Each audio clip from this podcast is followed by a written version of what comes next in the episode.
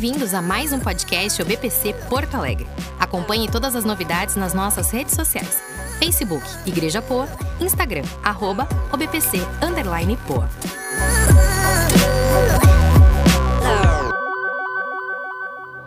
Nessa manhã eu quero compartilhar com os irmãos um texto que se encontra lá em Mateus, capítulo 16. E nós vamos começar lendo a partir do versículo 21, depois a gente volta um pouquinho. Mas a princípio vamos aí. Então abra sua Bíblia em Mateus, capítulo 16.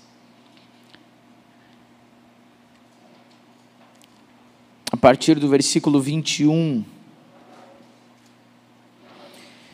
Que diz assim: Desde aquele momento, Jesus começou a explicar aos seus discípulos que era necessário que ele fosse para Jerusalém e sofresse muitas coisas nas mãos dos líderes religiosos, dos chefes dos sacerdotes e dos mestres da, da lei, e fosse morto e ressuscitasse no terceiro dia. Então Pedro, chamando-o à parte, começou a repreendê-lo, dizendo: Nunca, Senhor, isso nunca te acontecerá. Jesus virou-se e disse a Pedro: Para trás de mim, Satanás, você é uma pedra de tropeço para mim. E não pensa nas coisas de Deus, mas nas coisas dos homens. Então Jesus disse aos seus discípulos: Se alguém quiser acompanhar-me, negue-se a si mesmo, tome a sua cruz e siga-me. Pois quem quiser salvar a sua vida, a perderá, mas quem perder a sua vida por minha causa, por minha causa, a encontrará. Até aí. É uma, são afirmações, é um texto bem, bem conhecido, talvez a parte mais conhecida é justamente o tema de hoje, versículo 24 onde tem as afirmações de Jesus: negue-se a si mesmo, tome a sua cruz e siga-me. Mas o texto ele vem, ele vem englobado de muito significado, ele vem caminhando com significado, e esse é uma das, das é, não, dicas, não, mas uma das melhores formas de você entender a Bíblia é justamente você entender isso, que o texto bíblico ele é uma sequência de muitas coisas ah, capítulos e versículos são subdivisões agregadas muito posteriormente à escrita do texto. Então, quando a gente pega um texto pequenininho e tenta entender tudo que o texto quer, quer nos dizer, somente olhando especificamente para aquele texto, muito provavelmente a gente pode se equivocar na interpretação, porque ele vem caminhando de muita coisa. E esse texto é muito interessante, porque nesse texto, Jesus olha para Pedro, um discípulo, um dos três discípulos mais próximos de Jesus, e ele fala uma afirmação bem difícil de entender. Ele olha para o discípulo e diz: Para trás de mim, Satanás. Não sei se você já chamou alguém de Satanás, espero que não. Mas é bem pesada essa afirmação. Ainda mais entendendo que Jesus está falando isso para Pedro. Mas a gente tem que entender o porquê que isso está acontecendo, e se a gente conseguir entender isso, provavelmente a gente vai conseguir entender o resto do texto. E aí eu vou pedir para você voltar um pouquinho seus olhos para o versículo 13. Um pouquinho antes, Mateus está fazendo a mesma narrativa, e no versículo 13 diz assim: Chegando Jesus à região de Cesareia de Filipe, perguntou aos seus discípulos: Quem os outros dizem que o filho do homem é? Eles responderam: Alguns dizem que é João Batista, outros Elias e ainda outros Jeremias, ou um dos profetas. E vocês, perguntou ele, quem vocês dizem que eu sou? Simão Pedro, o mesmo Pedro, respondeu: Tu és o Cristo, o Filho do Deus vivo.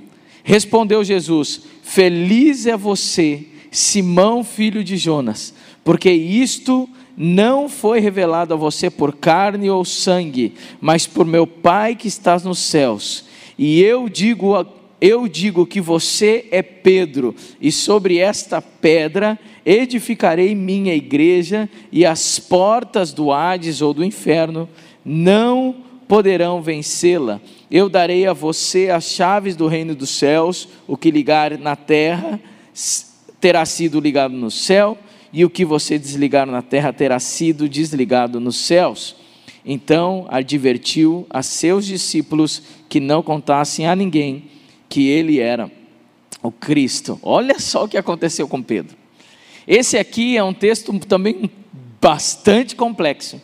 É o texto na qual a Igreja Católica ela se baseia na, na ideia de que Pedro é o pai da igreja e que Pedro tem a chave do céu e que ele decide quem entra e quem não entra no céu. Esse é um texto na qual a Igreja Católica, por uma interpretação deles que nós não cremos nessa interpretação. Ah, mas aqui Pedro responde para Jesus que Jesus, ele é o filho de Deus. E Jesus olha para ele e faz essa declaração fantástica. Dentre tudo que ele falou, talvez ele vai dizer a mais interessante que eu, que eu acredito, não foi nem carne nem sangue que te revelou, mas o próprio Espírito te revelou. E aqui existem quatro, talvez, definições, interpretações para Jesus olhar para Pedro e dizer: Tu és pedra, e sobre essa pedra edificarei minha igreja. Uma delas, é, alguns acreditam que aqui Jesus está falando dele mesmo, né, que essa pedra é o próprio Cristo e que Pedro está afirmado nessa pedra. Outros acreditam que essa pedra que Jesus está falando é a afirmação de Pedro que a, a pedra fundamental é a afirmação de Pedro, outros acreditam que é a fé de Pedro, e outros acreditam que é onde nós mais acreditamos, que na verdade é, é Jesus está falando que você foi o primeiro que teve os seus olhos abertos e viu quem eu era, na qual filho de Deus. Essa afirmação, quem fala pela primeira vez, quem tem essa primeira revelação, é Pedro. E Jesus está falando: a minha igreja será firmada sobre esse fundamento do entendimento que eu sou o filho de Deus. Por isso que para você é, entender e, e ter direito à eternidade, você precisa reconhecer que Jesus Cristo é o filho de Deus. Então, nós cremos que essa declaração de Pedro é a primeira declaração de toda a igreja que nasceria ali e que até os dias de hoje estaria estabelecida de tantos homens e mulheres que entendem e que têm seus olhos abertos e declaram que Jesus Cristo é o Filho de Deus. Mas o mais interessante é que Pedro tem essa grande revelação. Jesus olha para ele e diz: Não foi carne nem sangue que te revelou. Jesus olha para ele e diz: Sobre essa pedra eu vou firmar minha igreja. Eu não sei como você se sentiria, mas eu creio que Pedro se sentiu super bem. Se sentiu dizendo: Uau! Olhou para os demais discípulos e disse: Vocês são pobres e meros mortais, que não têm a revelação que eu tenho. Eu estou em outro nível. Eu estou em outro. Eu acho que Pedro caminhava já diferente, né? Pedro já sabe quando alguém te elogia assim algo muito bem, a esposa está lá cozinhando, fazendo uma comida e o marido está lá, quando ele vai comer, ele diz: Amor, eu nunca em toda a minha vida comi uma comida tão boa. A esposa, ela já, ela muda o semblante. Se ela estava desanimada, ela fica animada. Ela agora está, ela está andando nas nuvens. O marido também, quando o marido está em casa e ela quer abrir aquela lata de pepino, e ela diz: Amor, vem aqui, porque eu não conheço nenhum homem na face da terra tão forte como tu. Ele abre aquele pepino e ele se sente o cara. Não tem, ele pode estar olhando MMA na televisão. Ele diz: Não, mas eles, eu sou forte. Sou fortão aqui em casa. Eu acho que Pedro estava com esse mesmo sentimento, dizendo: Eu, eu, sou, eu, eu, eu sei tudo. E é interessante você perceber que na, na narrativa que a gente estava lendo sobre a, o início lá da, da mensagem, você vai ver que diz assim: Pedro chamou Jesus à parte. A, a Bíblia não diz, mas eu imagino que na cabeça de Pedro disse: Eu vou ter que dar uma repreendida nele. Ele, ele deu uma viajada agora. É bem, deixa eu ler aqui para Olha só que interessante, vamos voltar ali.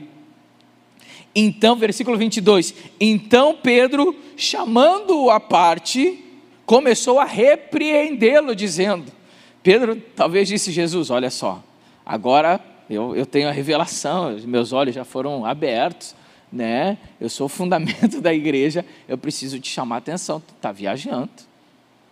Que história é essa que tu vai começar a sofrer? Não, não, não. Está com depressão? Está tá passando algum problema? Dá uma segurada. Eu tenho revelação, mas os demais, eu estou inventando tudo, tá? Eu tenho revelação, mas os demais coitados aí não têm revelação, vão se assustar. Dá uma segurada, dá uma. Eu consigo ver Pedro olhando para Jesus com, com as duas mãos, dizendo: dá uma baixada na bola, sossega. E é interessante que logo depois disso, Jesus olha para ele o mesmo que tinha dito: Tu és Pedro, sobre essa pedra é, é, firmarei a minha igreja. Ele olha para ele e diz: para trás de mim, Satanás. O que, que mudou de uma hora para outra? E aqui talvez está a base dessa ideia do que esse versículo quer nos dizer e a base do versículo 24, na qual nós vamos falar mais para frente. Por que Pedro, é, é, por que, que Pedro, por que, que mudou o que Jesus tinha falado para Pedro? Mudou justamente porque Pedro coloca os seus olhos nos benefícios dessa terra, no medo do sofrimento e na mudança de propósito. Os discípulos, obviamente, tinham uma ideia e uma visão totalmente equivocada de quem era Jesus. Eles entendiam que Jesus era o Salvador, sim. Eles entendiam que Jesus era o Messias, sim.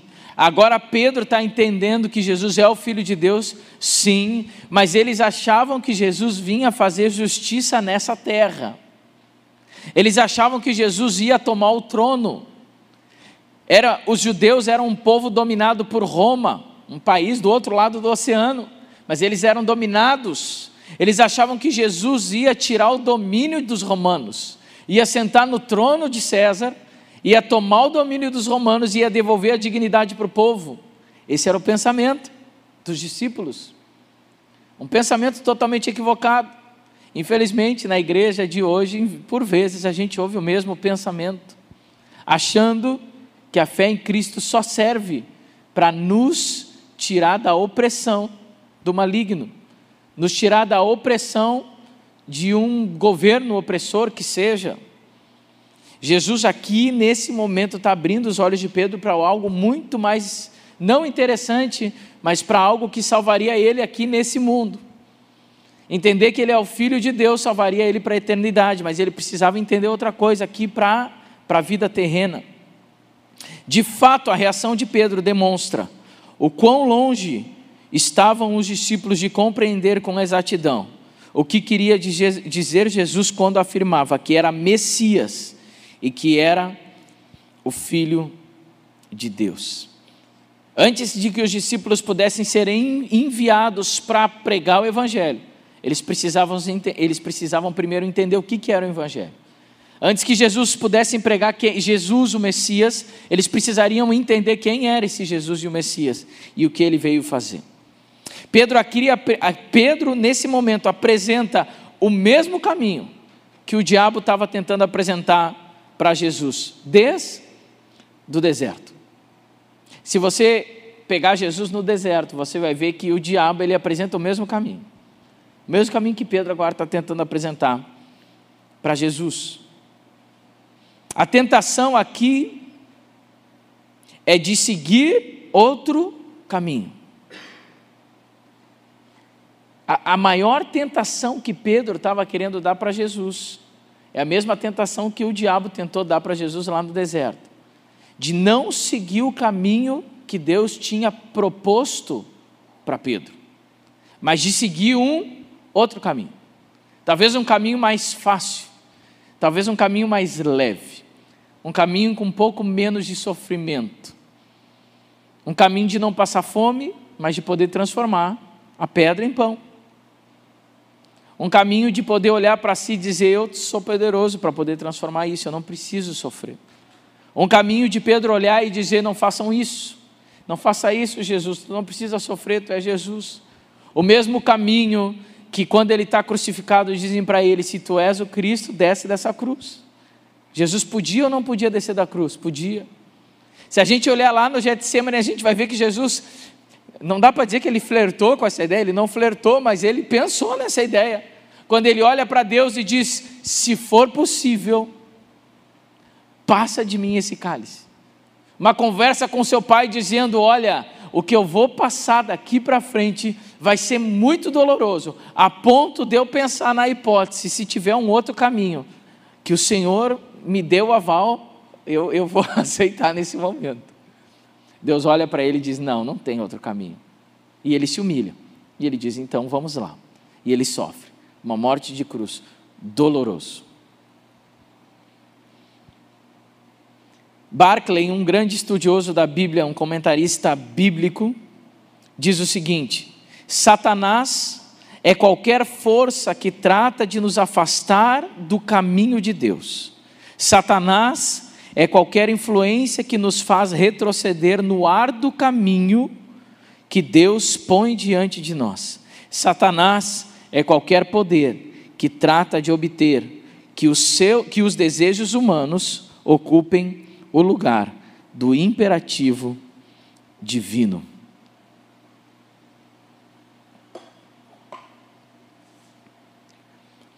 Primeira Coríntios 15, 19 é um versículo bem conhecido que eu cito ele bastante vezes, que diz: Se é somente para esta vida que temos esperança em Cristo, somos de todos os homens os mais dignos de compaixão. Quantas vezes os nossos olhares, o nosso olhar está somente para essa terra? Quantas vezes nós colocamos o propósito de Deus dentro do que Ele pode me dar hoje, aqui, agora, o que Ele pode dar para minha família? Não estou nem aí para o vizinho, não estou nem aí para os meus amigos, para os meus colegas. O que interessa é o plano de Deus, a terra toda girando em prol do meu propósito. Deus só é Deus se Ele me curar. Deus só é Deus se Ele abrir a minha porta. Deus só é Deus se Ele cuidar do meu país. Deus só é Deus se Ele cuidar da minha família. Tão difícil quando a gente se depara que Deus é muito maior do que os meus desejos humanos. É um choque de realidade quando isso acontece para nós. Eu já falei várias vezes isso e falo, continuo falando, eu gosto de velório. Eu não tenho problema assim, não, não estou passando por um momento de depressão, nada assim, mas eu gosto de velório. Porque eu acho que o velório é o momento onde a gente está mais perto de entender quem nós realmente somos. Que quando a gente está bem, a gente acha que a gente é super-homem. A gente acha que a gente pode todas as coisas. E no velório a gente se depara que a gente não é nada nem ninguém. E que todos nós, um dia, mais dia, menos dia, a gente vai parar ali. Alguns mais novos, outros mais velhos. Alguns de uma forma mais previsível, outros de uma forma totalmente previsível. Mas todos nós caminhamos para aquele lugar. E por vezes a gente vai mudando o chip, vai se tornando o nosso próprio Deus e vai acreditando que Deus só é Deus se Ele me permitir continuar sentado no meu trono de semideus e o mundo todo girar para mim.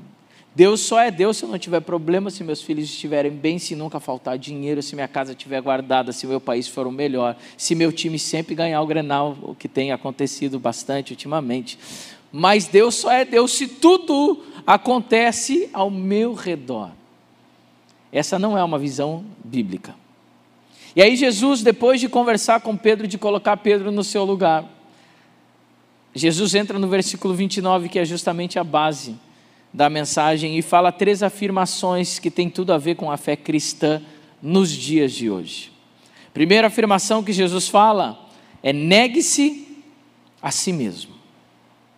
Um cristão que quer viver um evangelho puro, que quer viver um evangelho verdadeiro, precisa negar a si mesmo. É muito difícil negar a si mesmo. É muito difícil. A gente percebe isso de uma forma muito simples e rasa quando casa.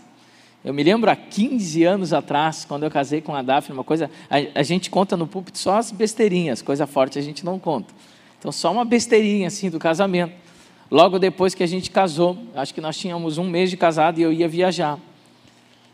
E, e eu vi sempre o pai e a mãe viajando a vida inteira. E quando se arrumava a mala, eles pegavam a mala, colocavam em cima da cama, abria e arrumava a mala. E eu sempre gostei de arrumar minha mala, nunca gostei que arrumasse a mala para mim, depois de casado, né? Antes não. E, e eu ia viajar, peguei minha mala, disse, não, fica tranquila, eu vou arrumar minha mala, botei minha mala em cima da cama, abri, quando ela entra no quarto, ela disse, o que que tu está fazendo? Eu disse, como assim, o que, que eu estou fazendo? Eu vou arrumar minha mala? A mala em cima da cama. Eu disse, mas qual o problema da mala estar tá em cima da cama? Ela disse, nunca se coloca uma mala em cima da cama. Eu olhei para ela, eu digo, sempre se coloca a mala em cima da cama. Eu não vou ficar ajoelhado ou curvado no chão mexendo na mala. Ela disse, amor, a mala é suja. Nunca eu coloquei, nunca meus pais colocaram a mala em cima da cama. Eu disse, amor, a mala a gente limpa. Sempre eu coloquei a mala em cima da cama. E a gente se depara que o casamento só vai ser casamento se a gente aprender a ceder um pouco. E a outra pessoa ceder também. Cristianismo é bem mais pesado que botar uma mala em cima da cama. Mas você vai ter que aprender ao longo da vida que cristianismo só vai ser cristianismo na sua vida se você aprender a negar a si mesmo. Se você entrar para uma vida de fé com Jesus e não quiser negar quem você é, não vai dar certo. Tem coisas na nossa vida que Jesus faz, que Deus faz, tem outras que a gente tem que se negar. Tem outras que você tem que olhar no espelho. Eu li um livro fantástico que mexeu comigo. Eu não consegui aproveitar tudo do livro e nem colocar tudo em prática. Na verdade, pouca coisa, mas a gente aprende muita coisa e ao longo dos anos a gente vai colocando em prática. O livro é Kryptonita, do John Bevere. E esse livro ele, ele pega muito pesado sobre o pecado. Ele diz que o pecado é justamente o kryptonita do cristão. Porque quando nós aceitamos a Cristo, nós recebemos um poder de Deus chamado Espírito Santo, que nos torna super-homens. E é uma verdade. E ele diz: e por vezes o que impede esse poder é o pecado que é em nós. E nós precisamos matar o pecado. E ele começa a pegar pesado no pecado. E por muitas vezes ele fala: você não para de pecar, porque você não quer parar de pecar. Porque a Bíblia afirma mais de uma vez, várias vezes, que quando nós aceitamos a Cristo, nós somos livres do poder do pecado. O problema é que a gente não quer. O problema é que a gente não quer negar a nós mesmos. A gente diz, Senhor, transforma o meu caráter. E Deus diz, eu já transformei criatura. Agora tu precisa olhar no espelho e dizer, eu não sou mais essa pessoa. Acabou. Eu não sou mais isso. Eu sou uma nova criatura. Eu não tenho mais esses ataques de brabeza. Eu não sou mais dominado por esse pecado. Acabou. Eu não tenho mais essa personalidade. Negar a si mesmo, olhar para a sua vida e dizer não a algumas coisas que antes você não conseguia, faz parte do Evangelho precisa ser feito. Senão, não tem como.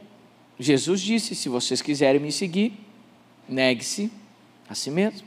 Porque se vocês não negassem a si mesmo, vocês não vão conseguir. Você se lembra do jovem rico? Que disse: O que, que eu faço para herdar o reino dos céus? Ele disse: É só guardar os mandamentos. E o jovem rico diz: Não, mas isso eu faço tudo. Ah, de cabo a rabo. Jesus ele faz uma única pergunta que tem a ver com os primeiros mandamentos. Ele diz: Vende tudo que tu tem e dá para os pobres, que tem a ver com amar o Senhor Jesus acima de todas as coisas. No primeiro teste, o jovem rico roda.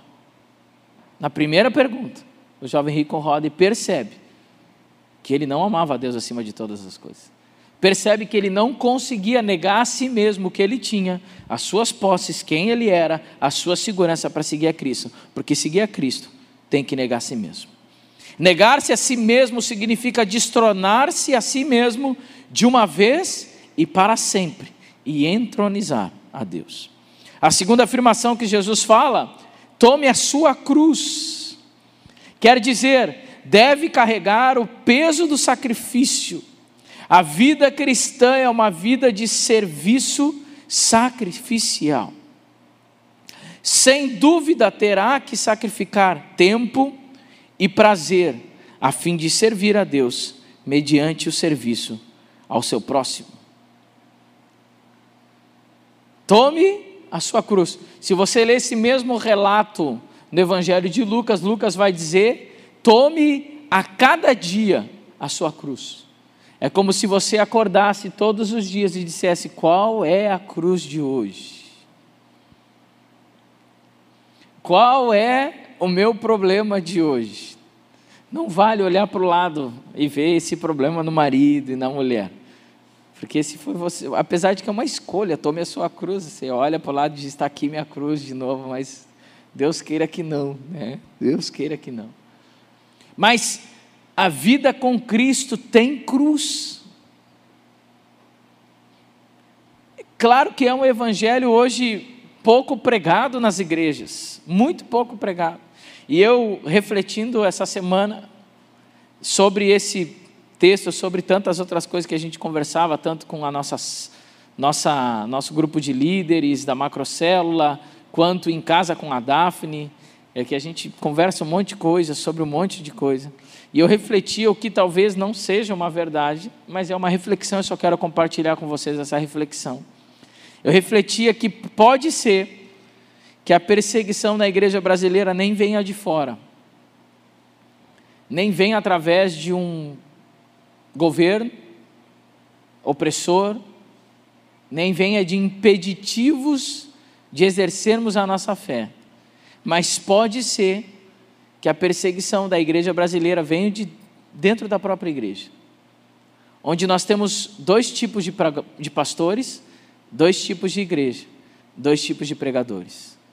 Aqueles que pregam o evangelho e aqueles que pregam um falso evangelho.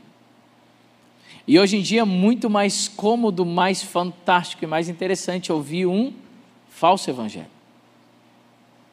Ouvir um evangelho onde eu sou o centro da atenção e que Deus move qualquer coisa para que eu continue sendo feliz.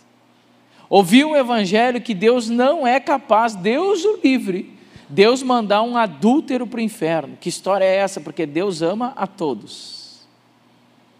E um pastor que se levanta para dizer que um adúltero vai para o inferno, hoje em dia, pode ser, sofrer perseguição dentro da própria igreja. Vai num congresso pregar isso. Vai num congresso onde está todo mundo feliz e começa a pregar uma palavra do Senhor. Onde pregar uma palavra que inferno existe e que aqueles que continuarem na vida de pecado vão para o inferno. Vê como você sai daquele congresso, daquela conferência, e vê se lhe convidam de novo para pregar nessa conferência. Provavelmente não. Eu refletia sobre isso com a Daphne nessa semana e eu disse: pode ser que a perseguição venha de dentro da própria igreja, uma igreja que não quer mais ouvir um verdadeiro evangelho, uma igreja que quer viver uma vida de pecado, uma igreja que quer entender que Jesus nos dá tudo o que nós queremos, não nos dá o que nós precisamos, mas nos dá o que nós queremos, inclusive coisas que são frutos do pecado. Pedir para que Deus venha abençoar minha casa, pastor, vá lá em casa e ora pela minha casa, porque eu quero que Deus me abençoe. Tá bom, querido, mas como está a tua vida com Deus, pastor?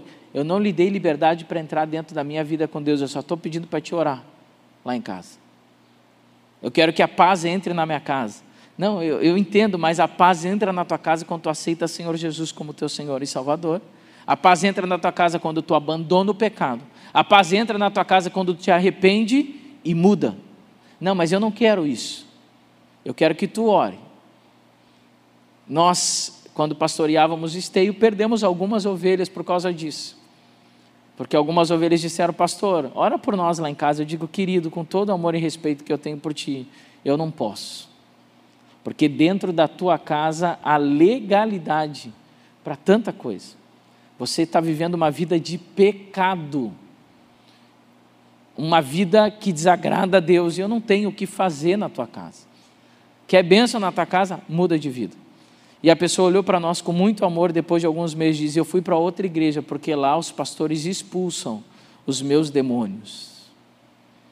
Nós, com muito amor, dizemos para ela: Não é só demônio que precisa ser expulsado na tua vida, você precisa tomar uma atitude. Você precisa tomar a tua cruz. O Evangelho não propõe que tudo será fácil. O Evangelho propõe, sim, dificuldades ao longo do caminho e grandes dificuldades. Aceitar Cristo é, por vezes, aos olhos humanos, mais perder do que ganhar. E se você não estiver disposto a tomar sua cruz, e às vezes mais perder do que ganhar, talvez você não está pronto para seguir a Cristo. Por último, Jesus vai dizer: siga-me. A vida cristã é uma constante seguir o guia.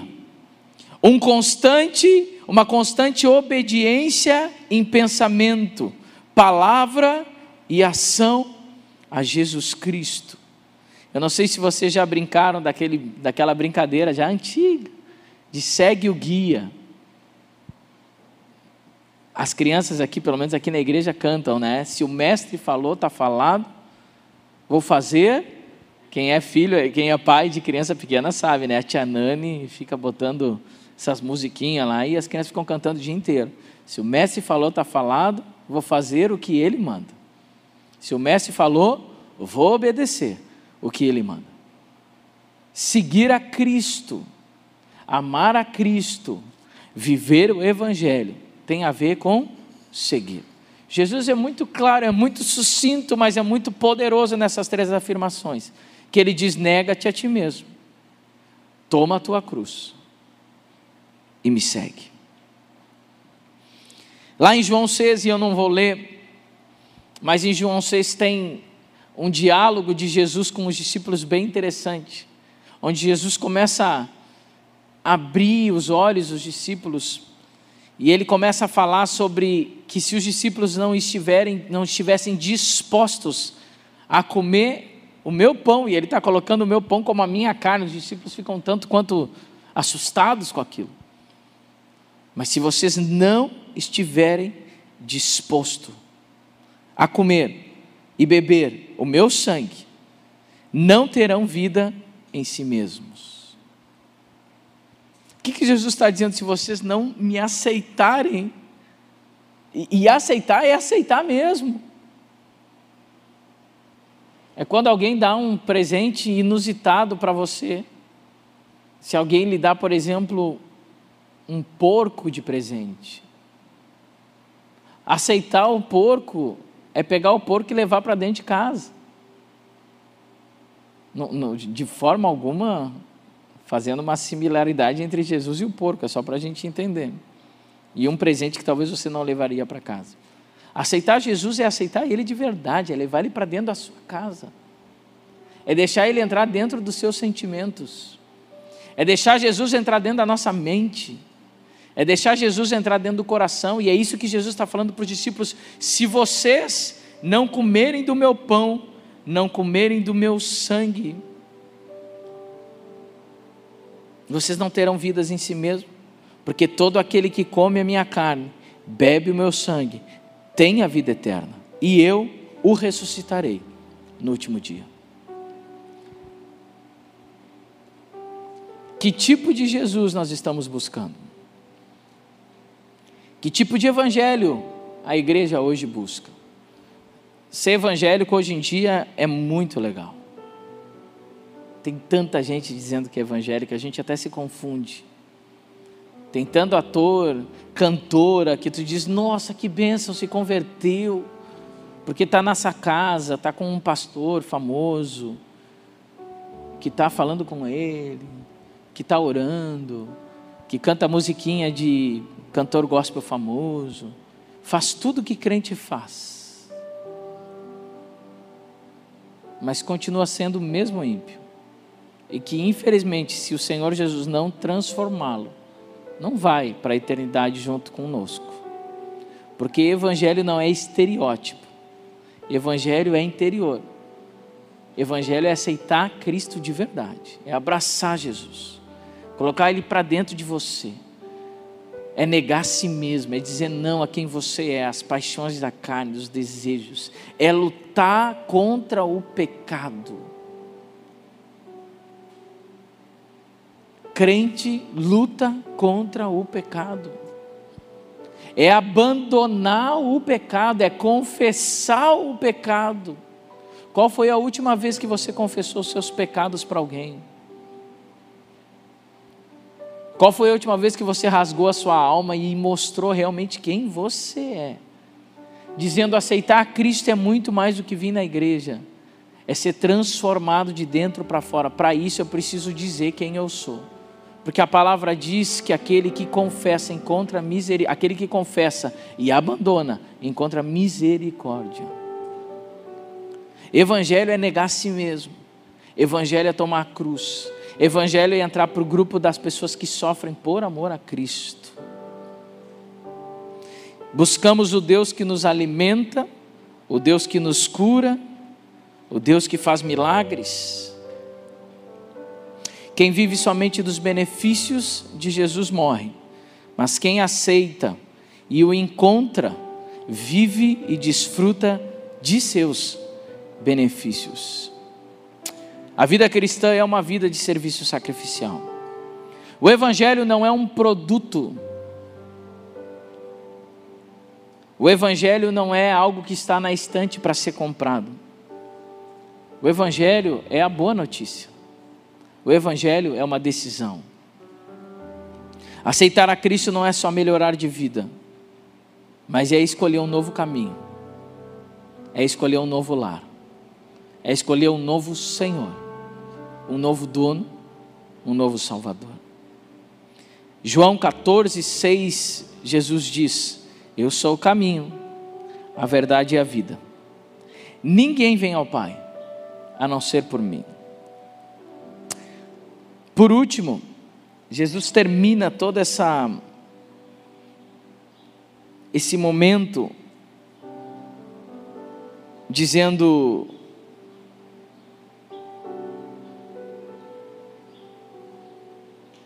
Deixa eu só pegar aqui. Versículo 25: Pois quem quiser salvar a sua vida, a perderá, mas quem perder a sua vida por minha causa, a encontrará. Jesus está abrindo a mente dos discípulos e nós, na era atual que nós estamos vivendo, precisamos aprender também Jesus está querendo dizer: o modelo de vida que vocês têm não é o modelo de vida. Esse modelo de vida que vocês estão levando hoje é engano, é vazio, é um modelo de vida que não lhe traz o que você está procurando. Ou você já não percebeu isso? Quem aqui estava esperando talvez uma bolada de dinheiro, uma ação judicial? Os irmãos que tinham linhas telefônicas da CRT, saiu a ação, e aí? E aí? Aí ficou feliz para sempre, nunca mais teve problema. Sim ou não? Não. Aqueles que o sonho era casar, nossa, o dia que eu casar, eu nunca mais vou ficar triste. Casou, até separou já. Filhos, carro, emprego, estabilidade, cura de uma doença, processo. Jesus está dizendo: vocês precisam mudar o chip de vocês. Vocês precisam entender que se vocês quiserem ganhar isso aqui, vocês vão perder. Mas se vocês perderem isso aqui, vocês vão ganhar.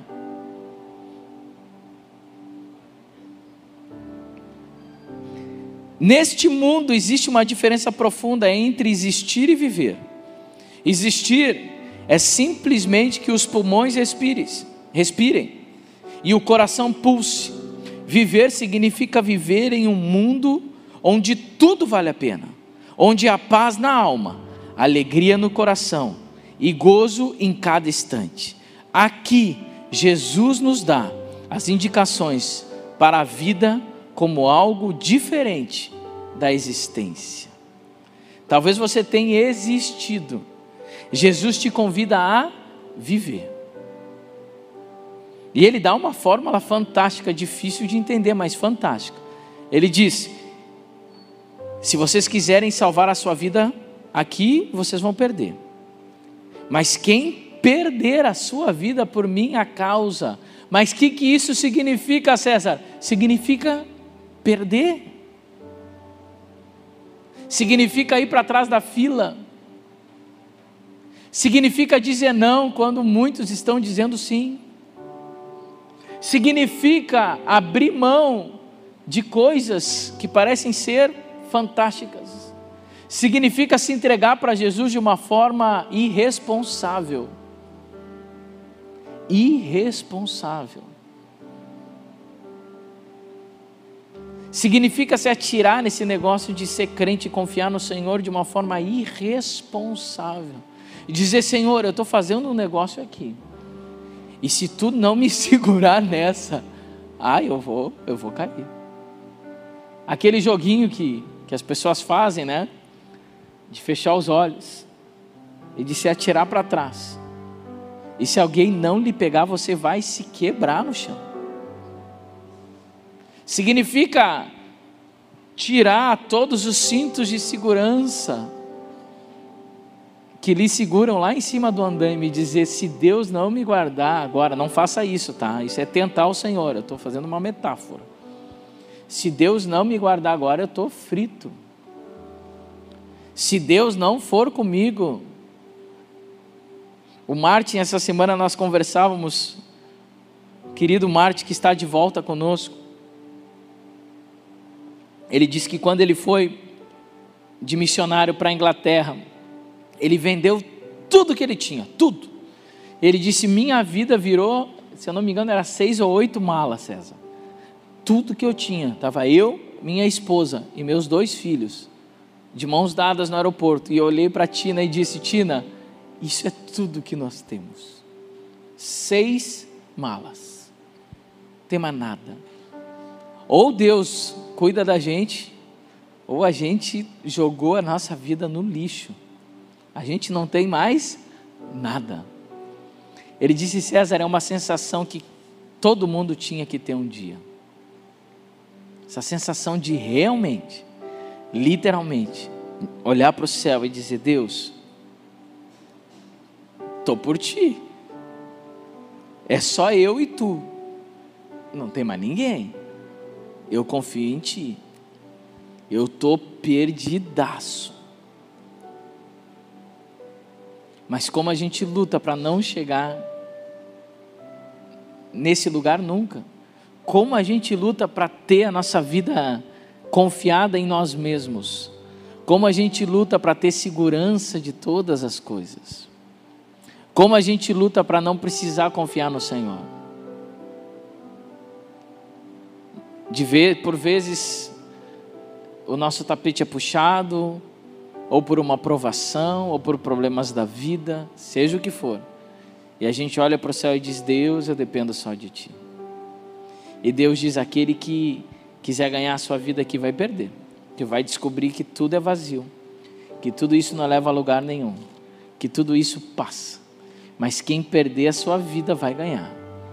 Porque quem planta na eternidade, colhe na eternidade. Quem planta para os céus, colhe nos céus. E se tem algo que eu e você vamos escolher, é uma vida nos céus. Que nessa manhã eu e você possamos entender isso. Tantas coisas que foram faladas, de tantas coisas importantes sobre esse texto, mas que eu e você possamos entender esse evangelho mais sacrificial, e eu creio que mais puro, o evangelho dos discípulos. Os discípulos nunca foram populares, nunca foram populares. Ah, mas Jesus era popular. Jesus era popular quando ele curava as pessoas, só. Quando ele ia para o deserto orar, quando ele subia para o monte, ninguém ia com ele, nem os discípulos. Quando ele foi morto para cumprir o seu propósito, ninguém acompanhou ele. Até os discípulos negaram. A popularidade de Jesus não estava ligada a quem era Jesus, estava ligada aos milagres que ele fazia. Os discípulos não foram populares. Hoje em dia se vende uma ideia que ser crente também é ser popular. Eu não sei se isso é bem evangelho. Estou dizendo que não é. Mas o evangelho não é tão popular assim. Ser crente hoje em dia é não fazer o que todo mundo na sua empresa faz. É não aceitar propina. É não fazer caixa dois. É não aceitar presentinho que ninguém precisa saber. É não fazer as coisas pelo lado. É não abrir mão da integridade. Ah, mas se você for íntegro, você vai perder essa ação. Eu perco. Se você for íntegro, você vai ficar o resto da sua vida pagando uma prestação. Eu pago. Se você for íntegro, as pessoas vão dizer que você é mentiroso. Não tem problema. Se você for íntegro, você vai ser demitido. Eu sou. Se você for íntegro, você vai passar necessidade. Eu passo.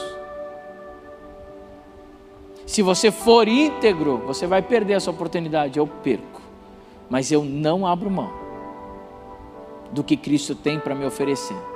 Que seja o sofrimento. Não tem problema. Que essa seja a minha. Não estou dizendo que eu faço isso. Mas que essa seja a minha decisão.